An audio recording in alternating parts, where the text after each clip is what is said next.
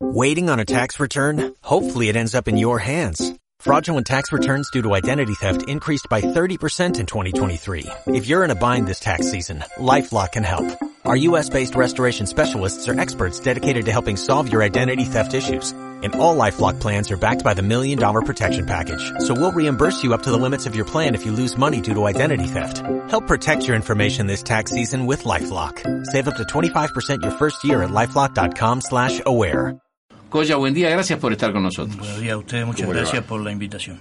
34 años de funcionario de ANCAP, o sea que no llegó como cargo político al directorio hace unos años, sino que es funcionario de carrera. Sí, sí, 34 años, cumplo este año 35 y bueno, orgulloso de eso y de poder tener hoy un desafío tan interesante como es conducir los destinos de, la principal empresa del Uruguay y sobre todo en estas situaciones. Así que es un doble desafío para mí y para ANCAP en general. Este, esperemos estar a la altura de los acontecimientos. Le tocó ir varias veces a, al Parlamento, ¿no? Pero, pero en esta última, Abdala comienza, el, diputado Pablo Abdala, que es quien lo convoca, comienza planteando, dice, bueno, pero en el año 2014, analizando el balance de 2013, estuvieron las autoridades de ANCAP, en el entonces ministro Kramerman, y allí este, se llegó a la conclusión de que ANCAP había tocado fondo. Sin embargo, lo que vemos ahora es que el pasivo aumentó con relación al, al 2013. ¿Cómo, eh, eh, ustedes planteaban que el reperfilamiento de la deuda y, también el retorno de las inversiones que habían hecho iban a mejorar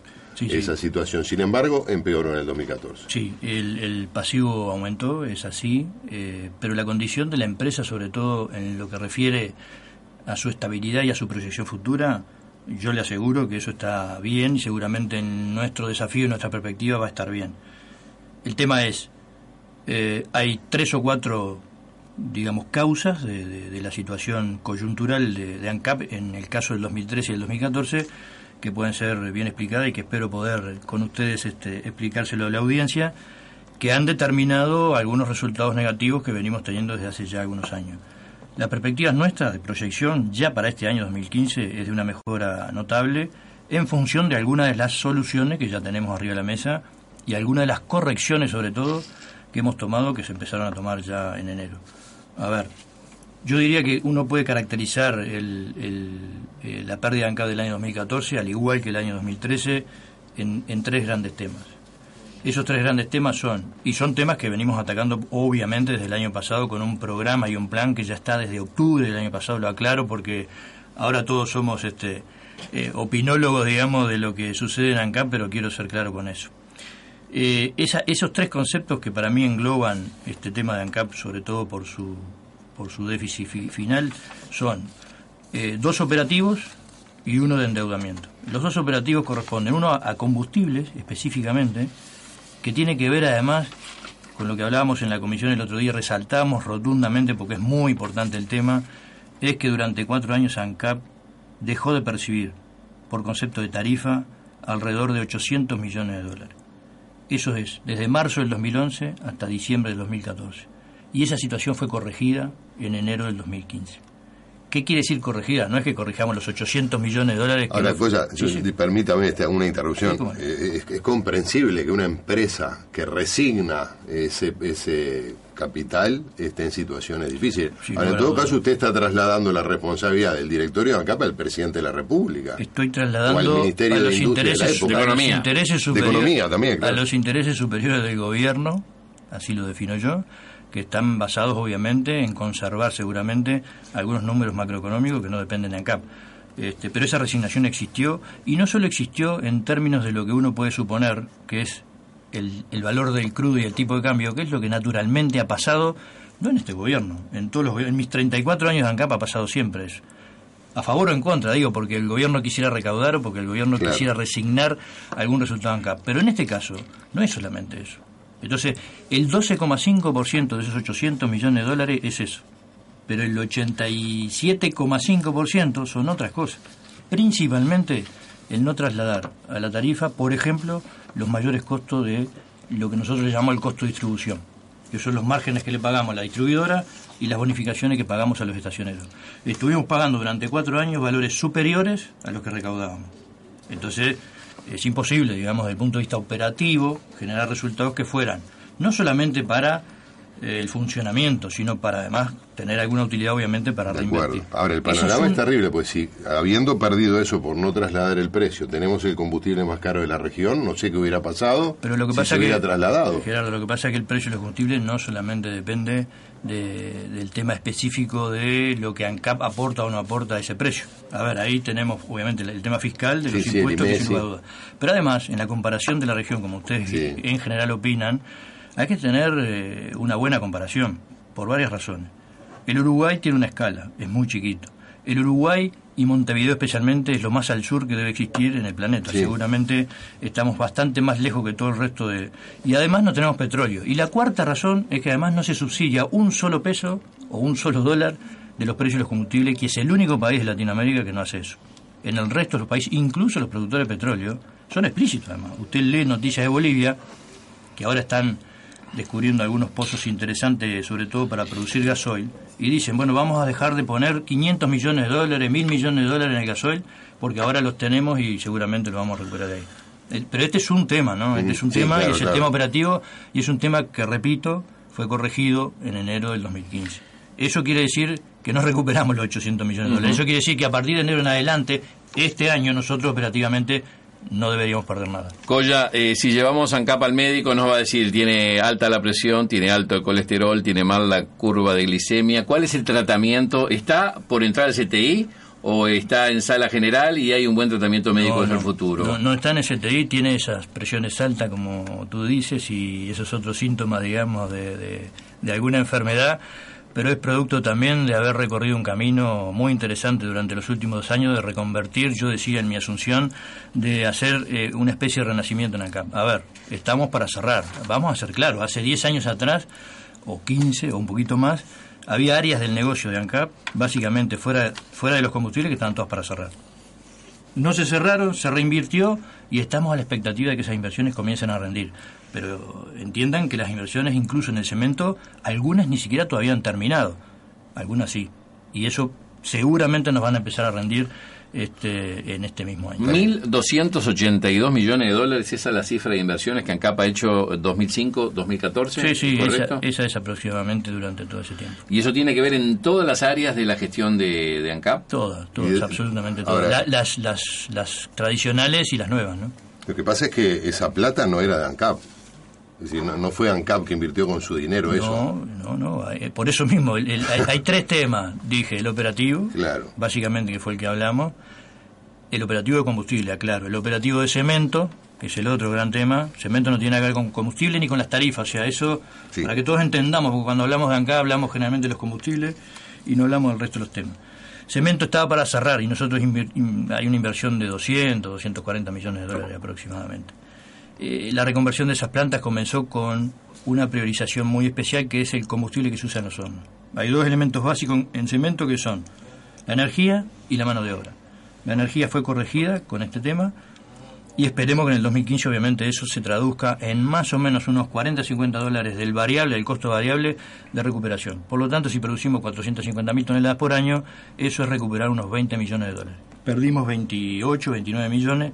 Esperamos este año ya en ese negocio, especialmente en ese negocio, tener una recuperación importante. Prácticamente de toda Tal la vez no llegar al equilibrio, pero sí este, comenzar a tener equilibrios en el negocio y en realidad proyectarnos para el futuro porque la región demanda muchísimo cemento y demanda muchísimos otros elementos donde se trabaja con esto que creo que son importantes. Incluso por la infraestructura del Uruguay, pero, pero básicamente por la región. Y ese es el segundo tema. Ajá. Hay un tercero que es el endeudamiento del que hablaba Gerardo.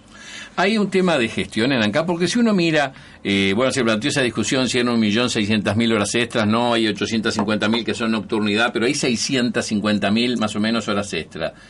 ¿No es más barato contratar personal? Porque obviamente eh, falta gente si hay que hacer tantas horas extras, porque aparte quedan muy eh, sensibles a cualquier operativo del sindicato, donde corte las horas extras, puede haber riesgo de desabastecimiento. Me alegro que hayas tocado el tema porque en este coro de opinología o de opinólogos que hay en el Uruguay, a mí algunos me preocupan. Por ejemplo, la opinión del doctor Lacalle sobre este tema de las horas extras. Pero tú pasaste por alto eso de que eran 1.600.000 y 850.000 horas nocturnas. Yo quiero ser muy enfático en eso para aclarar. No, no, por, no por pelearme con nadie, sino por darle el mensaje correcto a la población. Porque quien da un mensaje de esa naturaleza tiene intención. Quien dice que hay 1.600.000 horas extras en ANCAP y lo dice de esa forma, lo está diciendo, ojo, porque además de todos estos líos que tenemos, miren lo que pasa. Y esto es un problema de gestión. ¿Tenemos un problema de gestión acá? Por supuesto que sí, no lo voy a negar yo, porque además estamos tratando justamente de mejorar en ese sentido. Ahora, decir eso es engañar a la gente, porque además mirando una planilla interna de los datos ANCAP, que obviamente el director Labat como, como persona nueva seguramente no conoce, y se la brindó al doctor Lacalle. Entonces no son 1.600.000 horas extras, son 650, 700.000 horas, porque en esa planilla hay 855.000 horas nocturnas. Eso es desconocer absolutamente el régimen de trabajo que hay en ANCAP, por la calle y por el director Labat, a quien no lo, obviamente no lo responsabilizo porque recién entró en la empresa. Pero desconocer que en ANCAP se trabajan 365 días al año, 24 horas al día, con tres turnos que son muy complicados para la gente, porque la gente nuestra trabaja de 10 a 6, trabaja de 6 a 14, de 14 a 22 y de 22 a 6. Y cuando trabaja de 22 a 6, trabaja 8 horas nocturnas. Y esas son las 855.000 horas que están metidas ahí adentro y que el doctor Lacalle lo dijo tan libremente como que eran... Que ahora se generalizaron con la ley de nocturnidad para todos los que trabajan de noche, Esto se paga de que yo entré en CAP, 34 años pagando el 25% por hora nocturna, pero son horas normales, no son horas extras. Eso es otra cosa. ¿Qué pasa con las 650.000 horas extras que realmente De esas 650.000 horas extras hay un 30% por lo menos que es también producto del mismo régimen de trabajo. Usted cuando trabaja 365 días al año, estoy diciendo que trabaja el primero de mayo, que trabaja todos los feriados del Uruguay y que además no tiene una persona, tiene promedio 300 personas trabajando en ese turno durante esos días, durante el año. Por lo tanto, si usted hace algunas cuentas, seguramente le va a dar ese 30%. Y el restante sí, ahí estoy totalmente de acuerdo y, confirmo y reafirmo que, que ANCAP debe optimizar en, las horas extras, ya no por solo el hecho de pensar si es más barato contratar que hacer horas extras, sino por racionalizarlas efectivamente, porque hay un montón de horas extras, esas otras tantas que quedan de las 650.000 que efectivamente estamos trabajando. pero no de ahora, eh, estamos trabajando hace tiempo porque Pero usted hizo referencia a, tres eh, asuntos que explican buena parte del déficit, la inversión, el, traspaso de, dinero al gobierno central o la resignación, mejor dicho, de eh, de no pasar tarifa, de no pasar a costo y el endeudamiento. Pero hay un tema serio en la gestión eh, de ANCAP, según surge de, de los datos que, que se aportaron en, en, la Cámara, ¿no? Este, empeoró el resultado operativo, es decir, empeoró la gestión, básicamente, y usted mismo reconoció el problema de gestión. El problema es que empeoró con relación al 2013, que ya venía con un déficit importante, y en el 2014 o no se corrigió o hubo algo que... Sí, déjeme explicar. Primero, uno tiene que tener una mirada clara sobre los resultados. De qué, qué, qué es lo que nos dicen esos resultados. ¿Por qué? Bueno, porque si uno traduce linealmente que en el 2013 perdió X y que en el 2014 perdió más y eso lo traduce en, en una mala gestión, yo lo voy a aclarar. Los resultados están influidos por muchas cosas en principio, lo operativo. Vuelvo a decir lo mismo. Ese resultado, o los dos resultados del 2013 y 2014 negativos en lo operativo, obedecen casi exclusivamente al no reconocimiento de esos montos que son, para decirle algo, en el 2014 fueron 240 millones de dólares. De los 800, 240 millones de dólares fueron en el 2014. Entonces, es imposible que usted operativamente dé resultados positivos si tiene ese problema, ¿verdad? Lo que no quiere decir que no tengamos problemas de gestión. Por supuesto que yo lo reconozco y efectivamente vamos a trabajar mucho en eso. Ahora, linealmente deducir que el resultado contable, además, este, eh, eh, es, por la gestión, bueno, yo creo que no. Creo que, por supuesto, que gran parte de los resultados negativos y aún los positivos son problemas de gestión o son temas de gestión. Ahora, los resultados a lo largo de estos años han estado influidos por otras cosas. Por ejemplo, voy a poner un ejemplo que es distinto a estos dos. En el 2012 ANCAP también dio pérdida capaz que muchas, bastante menos. Y hubiera dado exactamente lo mismo. Lo que pasa es que hubo una operación con PDVSA que mejoró el resultado notoriamente, en cientos, en cientos no, pero en varios decenas de millones de dólares, y hubo algunas gestiones que se hicieron que mejoraron ese resultado. Hubo además una diferencia de cambio en el 2012. endeudamiento. En el 2012 hubo una diferencia de cambio que jugó al revés, jugó a favor. Entonces, los resultados, puramente así dicho, son producto obviamente de, muchas causas y de muchos temas. Lo que, insisto, reconozco por supuesto que la gestión no es la mejor, que tenemos que mejorar. El mejor ejemplo es cemento. A ver, para ser claro, si nosotros efectivamente este año no logramos comenzar a reducir las pérdidas y comenzar a poner el negocio del cemento en equilibrio, y bueno, yo te diría que esa sí que va a ser una muy buena comparación sobre la gestión. ¿Por qué? Porque las inversiones no están 100% terminada, pero están muy avanzadas. Por lo tanto, es absolutamente nuestra responsabilidad, mía especialmente, de que ese negocio comience a revertir eso. Fuera de lo que son las inversiones a largo plazo, porque, a ver, todo lo que pusimos en cemento obviamente no se va a derramar a partir de solamente en este año, sino a lo largo del tiempo, pero esperemos que este año ya lo haga. Lo operativo de combustible, insisto, no debe, esa es mi responsabilidad también, no debería dar pérdidas este año. ¿Por qué? Bueno, porque si corregimos en enero, no te, ah, corregimos en enero, pero ojo, ojo, ¿no? Cada tres meses hay que revisar las tarifas. Digo, y hay que revisar ahora. ¿Qué está pasando ahora con los precios de combustible? la milicia no supo. Todavía no. ¿Todavía nada? No, no, nosotros estamos analizándolo en ANCAP. Esta semana seguramente vamos a tener novedades, pero usted me pregunta concreto y yo se lo puedo decir. Desde ANCAP, seguramente, seguramente la propuesta va a ser de aumentar los combustibles. ¿Y ya hay una estimación, una cercanía de lo que podría ser? No. ¿Qué ha pasado con el tipo de cambio de referencia que tenía la paramétrica y qué ha pasado con el dólar para inferir eso? Básicamente el dólar ha crecido tres pesos por encima de, los valores de la paramétrica de principio de, de año, que fue 24.30, hoy está prácticamente 27 pero si eh, simplemente lo que se pretendiera es mantener, digamos, la paramétrica ajustada, llevar los niveles de dólar actuales y de petróleo, ¿qué pasaría con los precios? ¿Qué sería eso por toda la paramétrica que hay que procesar? Pues no, claro, usted pone la, las variables a ver qué sale al final. Sí, sí, eh, todavía no tenemos el porcentaje. No, lo procesaron todavía. Pero sí, reitero que la propuesta de acá seguramente va a ser de aumento. Pero en el trimestre enero-marzo bajó el... El trimestre de enero-marzo, déjenme, si tengo dos segundos, voy a dar una explicación sobre el análisis, porque lo que no se dijo nunca, y eso lo quiero dejar bien claro, es que teníamos una regla estricta de este, subir o bajar. Acá hay una regla de análisis, y voy a explicar. En octubre del año pasado el, el barril estaba a 87 dólares, voy a dar números generales. En noviembre a 74, en diciembre a 62. El valor que pusimos el 8 de enero cuando ajustamos los precios fue 60 dólares por la razón del artillero, porque la proyección era la baja y porque además la expectativa que teníamos nosotros, nosotros y los treinta y pico analistas que vemos, era de eh, mantenerse en esos términos, entre 60, más o menos con 60 dólares. Y optamos y tomamos la decisión. Eso no es promedio de ninguno de los meses ni de nada que se les parezca. ¿Y tantos analistas tienen para proyectar el tipo de cambio también, no? No, eso es más difícil. Eh, ¿no? sé si es más difícil. No, no, no es más difícil que el crudo. El crudo usted no sabe ni lo que va a pasar mañana, seguramente. E, eso fue lo que sucedió con el crudo en enero. Pero el análisis del tipo de cambio es distinto. También se hace por, por el trimestre y por las proyecciones, pero distinto porque es mucho más actual. ¿Por qué? Y bueno, porque acá recauda en pesos y necesita comprar esos dólares prácticamente a diario para poder tener el acumulado, por ejemplo, para pagar el petróleo. Por lo tanto, tenemos una referencia muy cercana al momento en que hacemos este, el ajuste. Y fue 24.30 y si yo no recuerdo mal, el 30 de diciembre el dólar estaba a 24.33. Por lo tanto, fue creo yo, muy equilibrado las dos variables que se pusieron ahí. ¿Qué pasó en enero, febrero y marzo? Como dice Gerardo. En enero cayó a 48 dólares. Y yo fui al Parlamento el 10 de febrero. Y el diputado Dala me preguntó qué iba a pasar en abril. Y yo le dije, bueno, si la trayectoria en realidad es esta, recuerden, 87, 74, 62, 47. Obviamente que en abril seguramente iba a haber una rebaja. Pero ¿qué pasó? En febrero fue 58 y en, y en marzo fue 56. Por lo tanto, en realidad lo que pasó que la trayectoria cambió y cambió el alza. ¿Y cuáles eran las proyecciones? Entre 60 y 65 dólares. Lo dejamos igual. Eso fue lo que hicimos. ¿Qué pasó en abril, mayo, junio? En abril... El, ¿Y el tipo de cambio en abril qué pasó? En abril, con respecto a en, enero. abril comenzó a subir. Pero sin embargo no ajustaron los precios. No, no, no, no. No, no, porque además prometimos revisarlo cada tres meses. Abril pertenece como mes al segundo trimestre y es, y es parte de la revisión que tenemos hoy. El crudo 64 dólares en abril, 62 eh, creo que es en mayo y junio prácticamente lo mismo. Por lo tanto está dentro de los límites que se previeron de entre 60 y 65 dólares. Pero el tipo de cambio está en 27 pesos. Y ese sí que toca y toca fuerte, digamos, el tema de las tarifas. Entonces nuestra propuesta va a ser seguramente en el entorno de, de esos números, digamos, de análisis para las dos variables principales.